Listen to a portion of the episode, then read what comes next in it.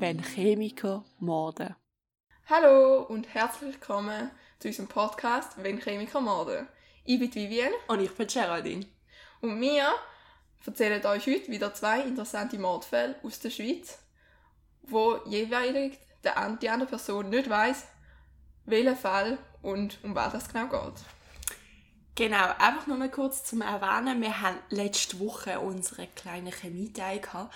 Wir haben beschlossen, dass da jede, jede zweite Folge gemacht wird. Ja, wir schauen immer dann, je nachdem noch andere Fakten oder so erzählen. Aber dadurch, dass wir halt nur recht neu in diesem Business sind, ähm, tun wir uns dann noch ein überlegen und denken auch, dass wir je spontan, je nachdem, noch Sachen reinbringen. Genau. Und ich denke, dass wir die Woche eigentlich gar anfangen können, weil wir niemals erwähnen müssen. Bis jetzt noch niemals reklamiert hat, dass wir nicht erwähnt haben. Deshalb denke ich, fängst du diese Woche an. Ist das richtig? Ja, genau. Ich fange diese Woche an. Und nur noch falsch. Falls jemand unbedingt erwähnt werden will, schreibt es uns auf Instagram, E-Mail oder irgendwas. Dann werden da auch erwähnt. So sind wir Vielleicht. nicht. Vielleicht. Wenn ihr einen guten Grund habt, zum Erwähnt zu werden. Wenn er rummotzt und uns fertig macht, dann wird er nicht erwähnt, okay? also, dann fange ich doch mit meinem Fall an.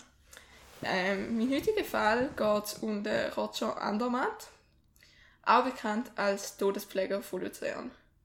Du hast gesagt, du hättest auch schon davon gehört. Genau, ich habe schon mal von ihm gelesen. Aber so die richtigen Fakten oder alle Fakten zu diesem Fall kenne ich jetzt auch nicht und bin gespannt. Gut, dann fange ich doch an. Der Roger Andermatt, geboren 1969, hat in der Innerschweiz als Pfleger in verschiedenen Alters- und Pflegeheimen geschafft. Und ich erzähle heute über ihn, weil er zwischen, also zwischen 1995 und 2001 hat er in Pflegeheim in Sarne, Krüsnacht und Luzern geschafft. Und in dieser Zeit hat er an seinem, Arbeits-, an seinem Arbeitsort 22 Menschen umgebracht. Es ist relativ lange nicht aufgeflogen, also ja, aufgeflogen, weil es sind halt alles ältere Menschen waren, wo viele von denen sowieso am Sterben noch sind. Und einem Altersheim wird ein Tod logischerweise nicht untersucht, weil da dort gang gegeben ist. Aufgeflogen ist er dann aber, weil er halt weil er immer in kürzeren Abständen gemordet hat und dass die Sterberate vor allem während seiner Dienst Dienstzeit sehr hoch geworden ist. Und ja, da hat es dann eine Untersuchung gegeben und Körper sind untersucht worden von den Toten. Und es ist herausgekommen, dass er oder dass eben 22 von denen sind erstickt worden mit einem Frottentuch oder Plastiksack. Oder aber er hat ihnen eine letale Dosis von Beruhigungsmittel, Beruhigungsmittel verabreicht. Und sie sind so gestorben. Also sie sind dann eben so auf die Schliche gekommen, eigentlich. Der Roger Andermatt hat in seiner Freizeit als DJ geschafft, weil er ist einfach gerne im Mittelpunkt gestanden und und er ist auch bei seinen Kollegen mehr oder weniger beliebt gewesen. Auch wenn er, glaube ich, ein bisschen speziell war, war dann im Nachhinein zu dem Mord auch einiges erklärt. Und ein psychiatrisches Gutachten von ihm, das dann gemacht wurde, hat auch, hat auch festgestellt, dass er durchaus narzisstische Einschläge hat. Ja, mit all diesen sehr überzeugenden Beweisen ist er dann schlussendlich vor Gericht gekommen. Ähm, das Obergericht hat jede Tötungshandlung einzeln beurteilt, weil du kannst sozusagen nicht für einfach 20 einfach als insgesamt verurteilen, sondern du musst ihn für jeden einzeln verurteilen. Aber insgesamt ist er sozusagen für Mord verurteilt worden. Im Zentrum der Überle Überlegung ist vor allem gestanden, dass der Anklagte wehrlose Opfer getötet hat und die haben eigentlich darauf vertraut, dass zum gepflegt werden von ihm. Er hat also das Pflegeverhältnis heimtückisch und skrupellos misshandelt eigentlich.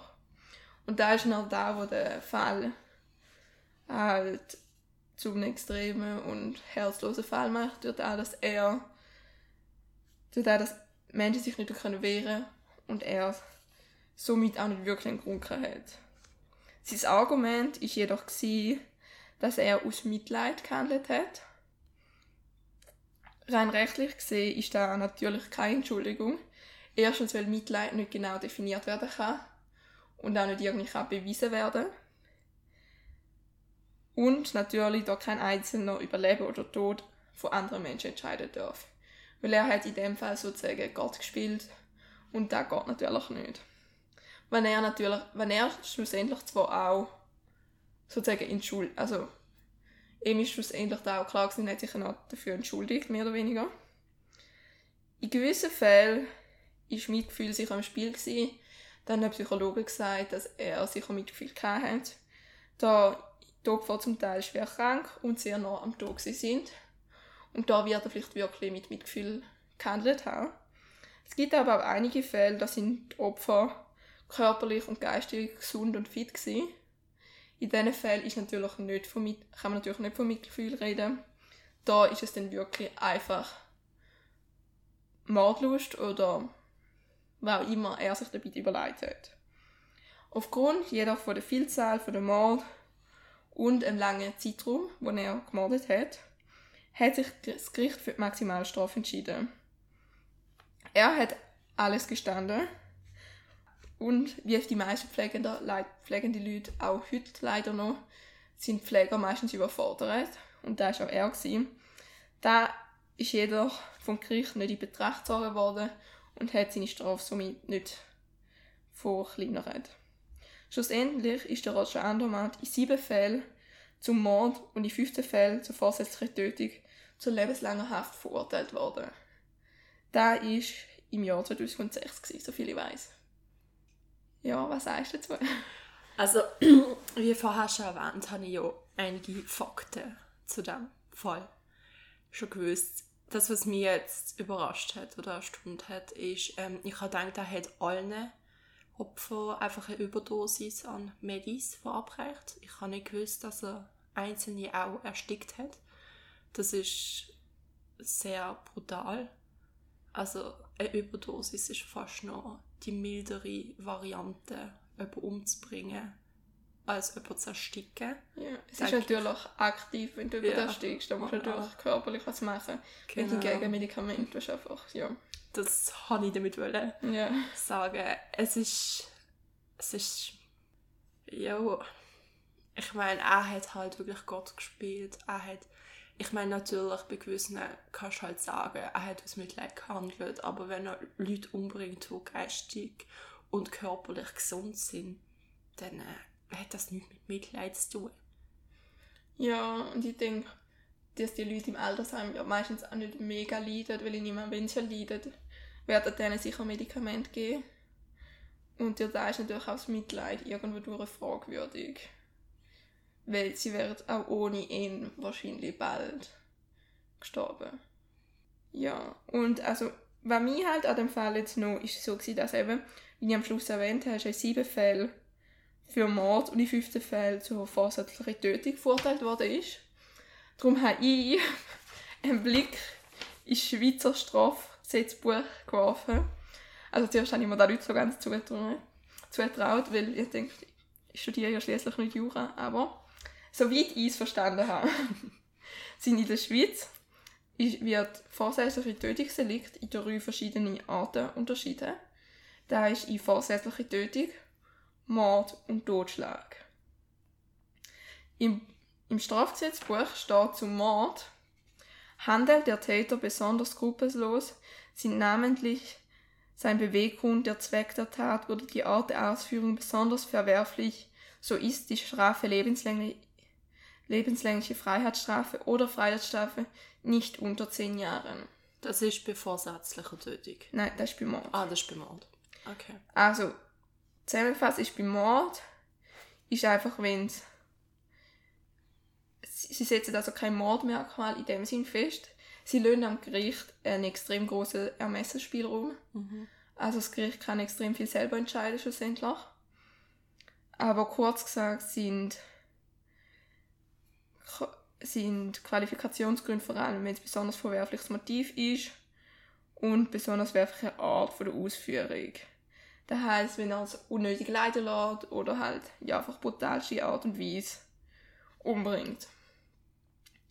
Dann komme ich zum Totschlag. Dort steht im Gesetzbuch, handelt der Täter in einer nach den Umständen entschuldbaren heftigen Gemütsbewegung oder unter großer seelischer Belastung, so ist die Strafe Freiheitsstrafe von einem Jahr bis zu zehn Jahren. Also Totschlag ist wahrscheinlich auch so da am naheliegendsten, wo das Wort selber noch das meiste erklärt, halt einfach, wenn du aus einer Gemütsbewegung jemanden umbringst. Eben da kann es von ein bis zehn Jahren, also da ist vom von der Todesart, also mhm. die, wo du am, am besten wegkommst, mhm. rein Freiheitsstrafe gesehen. Und dann vorsätzliche Tötung ist weniger genau definiert. Dort steht, blöd gesagt, einfach, wenn es weder Mord noch Totschlag ist, dann ist es noch vorsätzliche Tötung und dort kommst du 5 bis 20 Jahre Freiheitsstrafe über. Aber es ist natürlich wie ihr vielleicht auch merkt, die Abgrenzung zwischen diesen drei ist je nach Fall sehr schwierig. Und ich nehme an, da, macht der, der, der muss der Richter dann seinem Ermessen machen. Und eben, wie ich schon erwähnt habe, sind beim Roger Andermatt eben aufgrund von der Vielzahl der Mord und über den langen Zeitraum ist es, obwohl es noch nur sieben Fälle oder nur Gänsefüßchen, sieben Mordfälle Mord sind, ist er trotzdem für lebenslang verurteilt worden, weil es halt wirklich einfach skrupellos ist und extrem viel. Sind die sieben Fälle, die auch für Mord verurteilt worden sind, sind das die sieben, die er erstickt hat? Da weiß ich nicht mehr genau, aber was halt sicher dazu gehören, sind die, die halt noch fit waren. Mhm. Mhm. Und die halt bei Totschlag ist halt Mitleid. Also die vorsätzliche Tötung. Ah, ja, genau. Ja, ja, ich, ich weiß ehrlich gesagt nicht genau, wie da der verurteilt wird und ich kann mir, vor, also ich kann mir vorstellen, dass das extrem schwierig ist, um da den da entscheiden. Aber ich glaube, in dem Fall ist es jetzt auch nicht mega darauf angekommen, wie das sich entscheidet, dass, ich glaube, das Gericht sowieso mehr oder weniger klar war, dass, es, dass er lebenslang in Haft muss seine Haftstrafe ist zwar rein zahlenmäßig mal abgesetzt worden. Erst irgendwie ein Jahr später, nachdem er das schon im Gefängnis war, haben sie, glaube ich, ein paar von diesen Morden zu vorsätzlicher Tötung geändert. Aber es ist bei der lebenslangen Haft geblieben, von dem her ist rein von dem keine Änderung gesehen, ja. Und ist es nicht so, dass du zum Beispiel, also wir haben doch auch beide von dem Fall gehört, wo du jemanden umbringst, aber wenn du jemanden vorher vorwarnst oder so quasi bedrohst und sagst, dass du es vorhast, dass es dann nur Totschlag ist und nicht Mord. Dort haben wir doch auch mal mega lange darüber diskutiert. Ja, aber ich bin mir nicht mehr sicher, ob das sogar nur in Deutschland so ist. Mhm. Weil in Deutschland ist es erstaunlicherweise relativ anders, weil in Deutschland gibt es sogenannte Mordmerkmale, die es bei uns eben nicht gibt. Mhm. Es gibt die fünf Mordmerkmale. Ja, genau. Und durch das musst du muss dort ein Mörder wie zu dem passen, wo bei uns das Ganze meiner Meinung nach viel offener geschrieben ist. Aber ich würde sagen, wenn du den Täter vorwarnst, nehme ich an, kommt es immer noch darauf an, wie du ihn schlussendlich umbringst. Weil wenn du dann gleich leiden lässt, nehme ich gleich an, dass unter Mord geht. Also von dem her ist, ist jetzt halt Diskussion, was besser ist. Aber ja, ich bin froh, dass ich kein Richter bin. Genau, das überlegen wir ihnen. Definitiv. Also, da wäre sozusagen mein Fall und meine Informationen zu dem gewesen. Gut, da ich jetzt fertig bin, wäre jetzt als nächstes Geraldine dran. Und ich habe gehört, sie hat sehr einen spannenden und sehr bekannten Fall. Genau, ich habe den Vierfachmord von Ruppersil und ich denke, genau dieser Fall ist in den letzten Jahren der bekannteste Fall in der Schweizer Kriminalgeschichte. Er ist auch einer der grausamsten Verbrechen gesehen. Jeder hat von dem Fall gehört, jeder ist schockiert. Ähm, ich würde sagen, ich fange einfach mal an. Er ist am 21. Dezember 2015, also ja, nicht mal vier Jahre her, in der Aargauer Gemeinde Rupperswil begangen worden. Ähm, einfach die Mordausführung vom Täter ist halt kennzeichnet durch die Kaltblütigkeit von der Ausführung, zufällige Auswahl von der Opfer ähm, und das manipulative Vorgehen. Die Opfer sind mit dem Täter nicht in einer Beziehung gestanden, also sie haben ihn nicht kennt. Aber auch das, finde ich, ähm, kann man anfechten, weil sie sind eigentlich nur 500 Meter voneinander getrennt gewesen. Also er hat 500 Meter entfernt von der Familie gelebt, gewohnt. Ich denke, man hat sich kennt vom gesehen her. Ähm, er ist halt vorher nicht vorbestraft gesehen und er ist polizeilich nicht aufgefallen und deshalb ist es 146 Tage lang gegangen, bis man ihn eigentlich können verhaften. Und das hat mich persönlich noch recht schockiert. Aber ich will jetzt ein bisschen mehr auf Tat selber ähm, darauf eingehen, was genau passiert ist. Und zwar am 21. Dezember 2015 ist die Feuerwehr zu einem Brand in einem Wohnhof, Wohnhaus gerufen worden. Die Rettungskräfte sind dann vor Ort eingetroffen und haben während der Löscharbeiten die Leichen von vier Menschen gefunden. Schnell ist aber klar geworden, dass die Opfer schon vor dem Brandausbruch getötet worden sind. Ähm, das Verbrechen ist wie folgt abgelaufen. Und zwar hat der Täter das, ganze, also das Haus von der Familie in Rupperswil den ganzen Morgen lang beobachtet. Am Morgen sind dort ähm, die 48-jährige Mutter gewesen, ihre Lebenspartner, ihre 13 und 19 Jahre alte Sohn, Jahre alte Sohn und die 21-jährige Freundin vom älteren Sohn. Gewesen. Ähm, der Täter hat gewartet, bis der Lebenspartner von der Mutter das Haus verlo ähm, verloren hat und zur Arbeit gegangen ist. Dann hat er sich Zugang verschaffen zum Haus, indem er mit einer gefälschten Visitenkarte sich als Schulpsychologe ähm, ausgegeben hat von der Schule vom jüngeren Sohn. Ähm, er hat gesagt, der jüngste Sohn von der Familie hat Mobbing begangen gegen ähm, Mitschüler wo dann äh, zu, also zur Folge hat, dass der Mitschüler Suizid begangen hat. Ähm, nach dem Gespräch, also nachdem er im Haus war, ähm, hat er den jüngsten Sohn gepackt und mit einem Messer bedroht. Und so hat er die Mutter gezwungen, den älteren Bruder und dessen Freundin mit, einem, mit mitgebrachten Kabelbinden zu fesseln. Dann ist der Täter ähm, ist dort geblieben und hat die Mutter gezwungen, Bargeld zu besorgen. Ähm, sie ist dann losgezogen zu einem Bankomat und hat dort 1000 Euro abgehoben und ist weiter zu der Kantonalbank. Wie Euro? Das hätte er so wollen. Er hat 1000 Euro wollen und 10.000 Schweizer Franken. Okay. Also das sind seine Voraussetzungen. Gewesen. Wieso auch immer. Ähm, dort hat eine Frau sie gesehen also die Mutter, aber sie hat halt nur so einen starren und verängstigten Blick gehabt, aber ich denke, wenn du unterwegs bist, erwartest du nicht, dass sich die Person in so einer Situation befindet. Ja, und auch wen wirst du sie wirklich ansprechen wollen?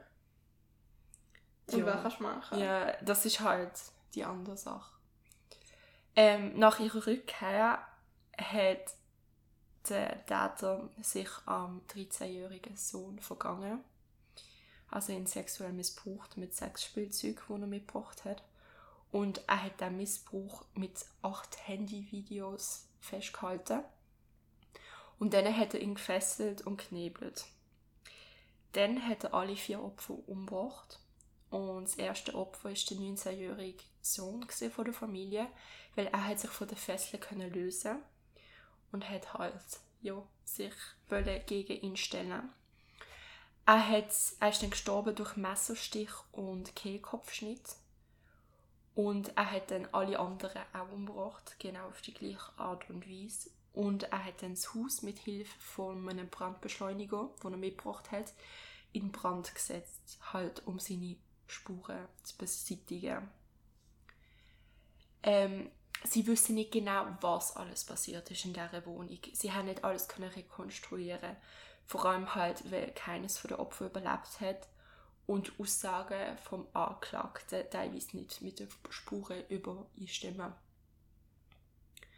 Ähm, der Täter hat dann alle Fotos und Filmaufnahmen, die er auf dem Handy aufgenommen hat, halt übermittelt auf dem, oder überführt auf dem Laptop. Und das ist, glaube ich, auch einer der Gründe, wieso man dann gewusst hat, dass er es war. Wie ich vorher schon erwähnt habe, 146 Tage lang hat man nicht gewusst, wer es ist. Die ganze Gemeinde in Rupperswil war halt verängstigt. Sie haben alle gehofft, dass es niemand von Rupperswil ist. Weil ich meine, das ist ja so eine kleine Gemeinde.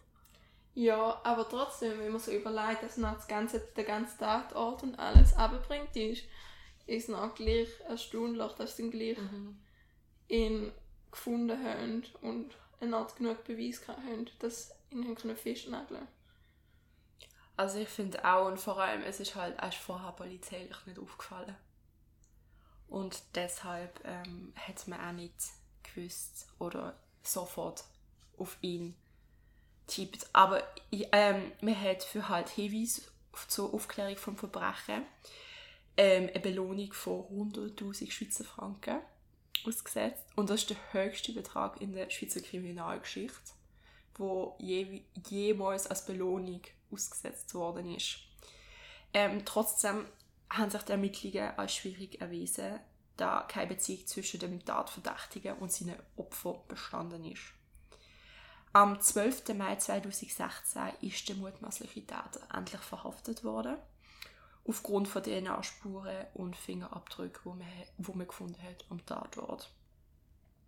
Aber wie die Polizei den Täter tatsächlich gefunden hat, das bleibt bis heute unter Verschluss. Ähm, beim Täter handelt es sich um den 33-jährigen Thomas N.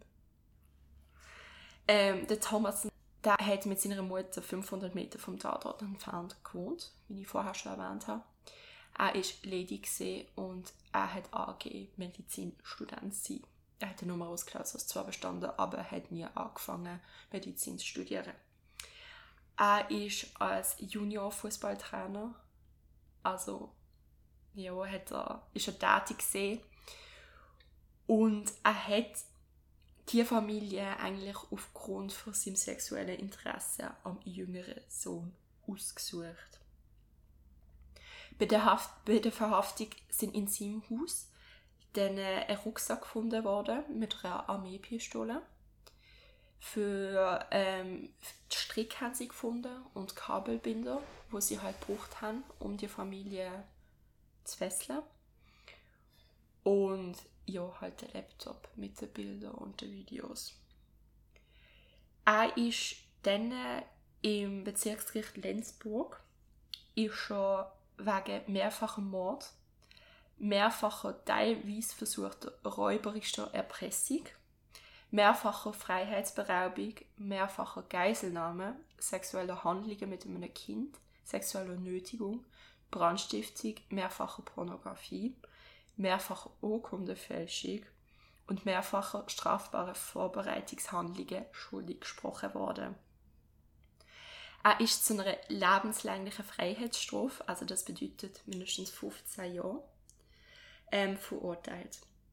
Es ist somit die höchste Strafe, die das schweizerische Straf Strafgesetz aussprechen kann. Ähm, Sie haben ihn aber lebenslänglich verwahren aber viele haben halt gesagt, dass die Voraussetzung, also eine dauerhafte Untherapierbarkeit, nicht erfüllt ist. Und dass man ihn deshalb nicht lebenslänglich darf verwahren ähm, Sie haben aber eine Berufung eingelegt, weil sie das nicht für richtig empfunden haben. Und dann haben zwei Psychiater unabhängig voneinander haben eine narzisstische Persönlichkeitsstörung oder halt eine zwanghafte Persönlichkeitsstörung bei ihm diagnostiziert. Und sie haben beide auch unabhängig voneinander gesagt, dass er nicht therapierbar ist. Und deshalb ist dazu gekommen, dass er jetzt lebenslang verwahrt wird. Also er hat eine lebenslange Freiheitsstrafe bekommen. Und ähm, sie haben eben auch gesagt, dass keine psychische Störung eigentlich der Grund ist für die Tat. Ähm, und deshalb wird er jetzt auch lebenslänglich verurteilt. Jo.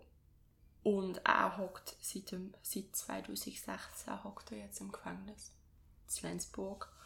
Und er ist auch wegen Suizidgefahr ist schon für 50'000 pro Monat separat betreut worden und verwahrt worden. Ja, aber jetzt... 50'000? Ja, 50'000. Das war so alles, was bekannt ist zu diesem Fall. Ich habe mich, um mich zu informieren, auch den Dokumentarfilm geschaut. Ähm, wenn der Schrecken nach Rupperswil kam. Als Kaiser. Und es ist halt. Es ist sehr erschreckend gewesen, weil ich denke, alle haben es mitbekommen. Ich meine, das ist der erste Mord, denke ich mal, wo wir jetzt gebracht haben, wo wir auch in einem Alter gesehen sind, wo wir das auch haben können verarbeiten, erstmal die Ausmaße verstehen. Und es ist einfach. Ja, also der Mordfall hat definitiv die ganze Schweiz erschüttert. Und wahrscheinlich sogar über die Grenzen aus. Hm. Weil das ist wirklich. Also, wenn ich halt nicht ganz verstehe, wie man sowas überhaupt kann verstehen, ist halt, er hat ja, wie du erwähnt hast, nur sexuelles Interesse am Sohn gehabt. Und wieso hat er ihn nicht einfach vergewaltigt? Und wieso hat er die ganze Familie sozusagen getötet und das Haus, also ja, das Haus brennt hat, ist, ist verständlich wegen der Beweis, aber wieso hat er die ganze Familie noch getötet? Ich denke, er hat das halt alles geplant Ähm, ja, vor allem, er hat sich, ich meine, er hat sich manipulativ Zutritt verschafft zum Haus. Er hat genau gewusst, was er macht. Er hat genau gewusst, wie er vorgeht. Und ich denke, dass er halt einfach, ich weiß nicht, ob er einfach keinen anderen Ausweg hätte wollen sehen, wie er das könnte machen. Vor allem, ich meine, er war Junior-Fußballtrainer Er hat jeden Tag mit Jugendlichen trainiert oder sie trainiert. Und das, was ich halt erschreckend gefunden habe, was aber eigentlich noch häufig vorkommt, ist schon, dass er am Tatort zurückgekehrt ist und halt eigentlich die Polizeiarbeiten beobachtet hat. Er hat am Gottesdienst teilgenommen von der Freundin und von der Familie.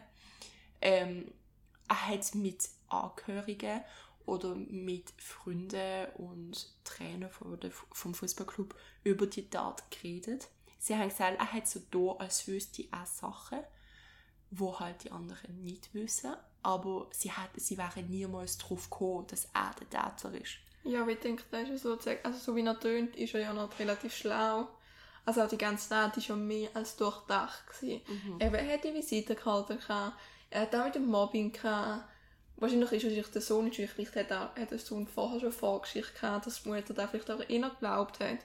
Er hat Kabelbinder mitgenommen, er hat seine Sexspielzeuge mitgenommen, er hat er einen Brandbeschleuniger dabei gehabt. Er ist er hat genau gewusst, was er macht. Er hat auch genau gewusst, wenn der Lebenspartner zur Arbeit geht. Er hat das ganze Haus beobachtet. Das ist nicht eine Tat gesehen, wo spontan durchgeführt worden ist. Das hat er geplant Die Frage ist, wie lange er das schon geplant hat.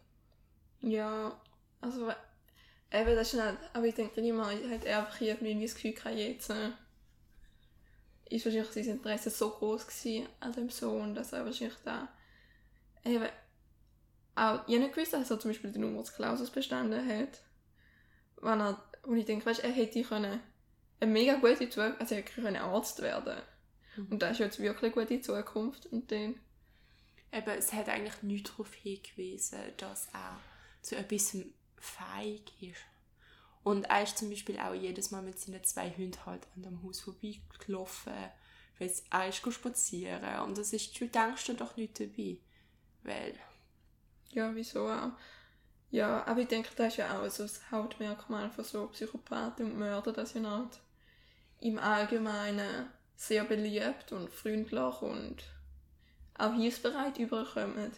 Das heisst ja, dass eigentlich jeder von uns einen Psychopath in seinem Leben kennt. Und das ist eigentlich schon erschreckend. Ja, ich denke, ich glaube, dass es viele Psychopa Psychopathen gibt, aber die Sache ist halt auch immer, wie viele von diesen Psychopathen dann wirklich schlussendlich so etwas Schlimmes machen. Ja, ähm, gut, das war's gesehen mit meinem Fall von Rupperswil. Und jetzt hast du noch ein paar Statistiken für mich vorbereitet. Genau, ja, vom Bundesamt für Statistik habe ich noch ein paar, ich habe ich gerade zu dem gekommen und es geht halt auch über Gewalt oder Gewaltstraftaten, wo natürlich Mord auch dazu kommt. Und das sind die von über 2018, also sozusagen die neuesten, die es gibt. Sie sind so unterteilt in schwere Gewalt, minderschwere Gewalt und also minderschwere Gewalt angewandt oder minderschwere Gewalt androht. Was natürlich sehr ein großer Unterschied ist. Ähm, jetzt, also schwere Gewalt angewandt, haben wir im 2018 1425 Fälle. Zudem gehört natürlich Mord, also vorsätzliche Tötung, Mord und Totschlag, Kindestötung, schwere Körperverletzung, Verstümmelung, Verstümmelung von weiblicher Genitalien, Raub, wenn es halt schlimm ist, Geiselnahme und Vergewaltigung. Also all das zusammen sind 1425 Fälle. Hatte ich jetzt nicht gedacht. Ja, ich finde es auch relativ viel. Also das überrascht mich jetzt gerade wirklich. Was mich halt mehr noch stört, ist halt dann, wie blöd gesagt, Dunkelziffer bei gewissen Sachen. Also so bei Körperverletzungen oder so. Nehme ich an, hat es eine extrem große Zahl, wo halt unbekannt ist. Vor allem halt bei häuslicher Gewalt. Genau, so Sachen nehme ich, also und selbst ist halt da, wo mich so, dann wie noch mehr Dinge, dass dann auch die Zahl wahrscheinlich noch viel größer wäre. Aber jetzt einmal, jetzt kommen wir zu dem, wie gut, dass du im Raten bist. Also nur mal so für alle. Ich bin wirklich schlecht im Schätzen. Es ist, ich mache es nicht mal extra, ich bin wirklich schlecht. Und ich wäre erstaunt, wenn ich gut, also, ihr werdet sehen. Also, wir probieren es. also, Tötungsdelikt. Das tut alle drei beinhalten. Also Totschlag, Totschlag. Mord und vorsätzliche Tötung. Wie viele Fälle im 2018? 100. Nein, doppelt so viel. Aber das ist nicht mal so schlecht. Also 199 Fälle sind. Aber was mich sehr positiv überrascht, ist, dass die Aufklärungsrate 94,5% ist. Okay, das ist ja schon mal beruhigend. Das ist so. Ja, und dann, nächste Zahl. Schwere Körperverletzung. Ich sage eins, es sind mehr. Okay, das hätte ich jetzt auch vermutet. Ähm, was ist die Zahl, die du vorher gesagt hast? 1425. Okay, gut. Ähm, ich hätte jetzt gesagt, circa 1000. 585. Also es sind definitiv Gut, dann viel. nicht. Aber mehr sind noch Vergewaltigungen. Es hat Wirklich. 626 Vergewaltigungen gegeben im Jahr 2018. Das heißt, wir haben jetzt mehr Vergewaltigungen in der Schweiz als schwere Körperverletzung. Ja. Das hätte ich niemals gedacht. Niemals. Das ist halt, ich, Vergewaltigung ist halt so, finde ich, so das Schlimmste, weil halt du nachher weiterlebst und da musst wie Ja. verarbeiten und damit leben, je nachdem. Also ich denke, ich meine, schwere Körperverletzung natürlich auch. Aber ich meine, ich hätte das jetzt wirklich nicht gedacht, dass wir in der Schweiz mehr Vergewaltigungen haben als schwere Körperverletzung. Das finde ich wirklich schockierend. Ja, das ist auch, also die Statistik habe ich darum sehr interessant gefunden. Jetzt nochmal eine. Wie viele Geiselnahmen hat es in der Schweiz gegeben? Also im letzten Jahr natürlich. Ja, ja. Ich bin jetzt gerade am überlegen. Ich hätte jetzt gesagt 50, 75. Null. Ah, null. In der Okay. Schweiz hat es im letzten Jahr keine Geiselnahmen gegeben. Okay. Also Das ist noch nicht schlecht. Ja. Meine Taktik beim Roten ist gesehen, so von diesen 1400 Zahlen abzuziehen, die du schon erwähnt hast. Zum ungefähr. Okay, aber das ist ja noch nicht so eine schlechte Taktik. Also, das ist ja einmal, wenigstens haben wir keine Geiselnamen gehabt. Weil das ist. Also. Ja, ich das ist schon mal. Minuten. Das ist schon mal eine Beruhigung. Mhm. Jetzt, wie viele Freiheitsberaubungen oder Entführungen? Da gehört jetzt nicht mehr zu den schweren Dingen, sondern 50 bis 75. Uhr. Oh oh. 100, Uhr. Nein, du musst noch ein bisschen 200, noch weiter. Uhr. 300, Ja, 307 307. Freiheitsberaubungen und Entführungen. Da finde ich sehr eine hohe Zahl. Aber zwischen Geiselnahme und Entführung. Ja, aber das ist schon nicht das Gleiche. Ja, ist Ansichtssache. Also ich, ich meine, die Geiselnahme ist dann vermutlich noch der Faktor, dass sie irgendetwas verlangen und aktiv Bescheid geben, dass sie sie entführt Ja, haben. Und nein, Geis Geiselnahme ist ja mehr so, so à la Hollywood-Movie. So in der. Bank und so. Ja, aber dort sind so direkt at Gunpoint und die Polizei steht sozusagen draußen.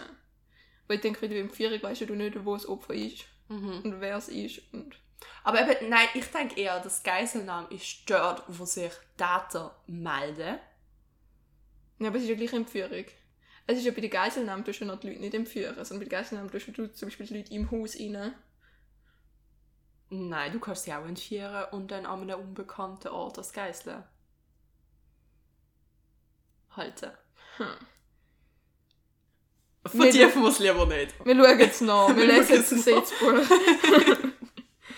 wir sind noch nicht ganz so, so gut im Gesetzbuch.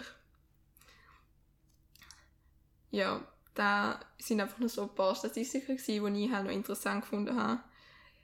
Aber das Positive ist, dass zumindest seit 2009 die Straf- oder Gewalt, Gewaltstraftaten in der Schweiz abgenommen haben.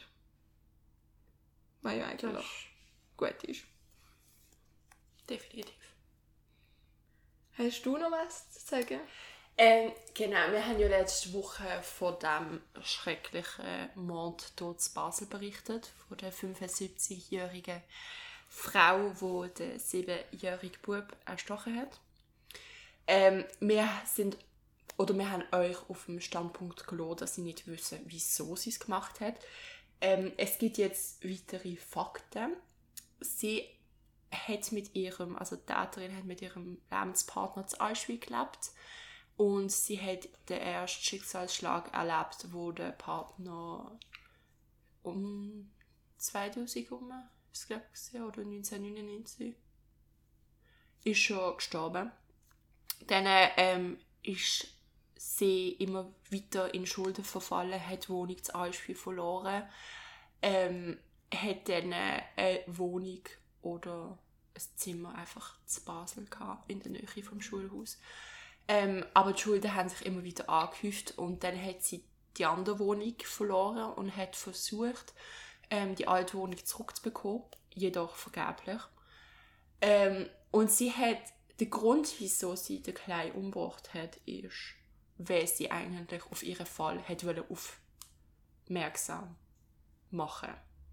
Also der einzige Grund, wieso sie den siebenjährigen Bub umgebracht hat, ist, weil sie sich ungerecht behandelt gefühlt hat von der Behörde und sie deshalb auf ihren Fall hat aufmerksam machen und auch wie es ihr geht und was sie für Schicksalsschläge erlebt hat. Was ich einfach nicht verstand, was ich so schlimm finde. Es gibt so viele Art und Weise, wie man es lösen kann, aber sie hat den Behörden nicht mehr vertraut und Und sie war natürlich psychisch labil. Gewesen. Also ich nehme Genau. an, das hat natürlich auch einen grossen Faktor gehabt. Das waren so die Updates zum Fall Ilias. Wir werden euch natürlich auf dem Laufenden halten, falls wenn noch irgendetwas rauskommt. Vor allem, wie lange sie für die Tat bekommt.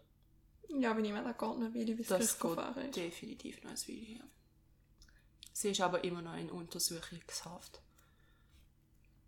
Ja, gut. Dann würden wir uns mit dem, für das wir wieder verabschieden. Das wäre es wieder gewesen für damals mit Ben Chemiker. Genau, einfach, ähm, wir werden nächstes Mal noch erwähnen, was der Unterschied ist zwischen einer Entführung und einer Geiselnahme. Das wird sicher so ein Thema sein, dann werden wir wieder unsere Geschichten oder Mordfälle berichten. Ähm, hinterlasst euch uns doch Kommentare, folgt auf uns auf Instagram, wenn Chemiker Morden. Wir freuen uns über eures Feedback.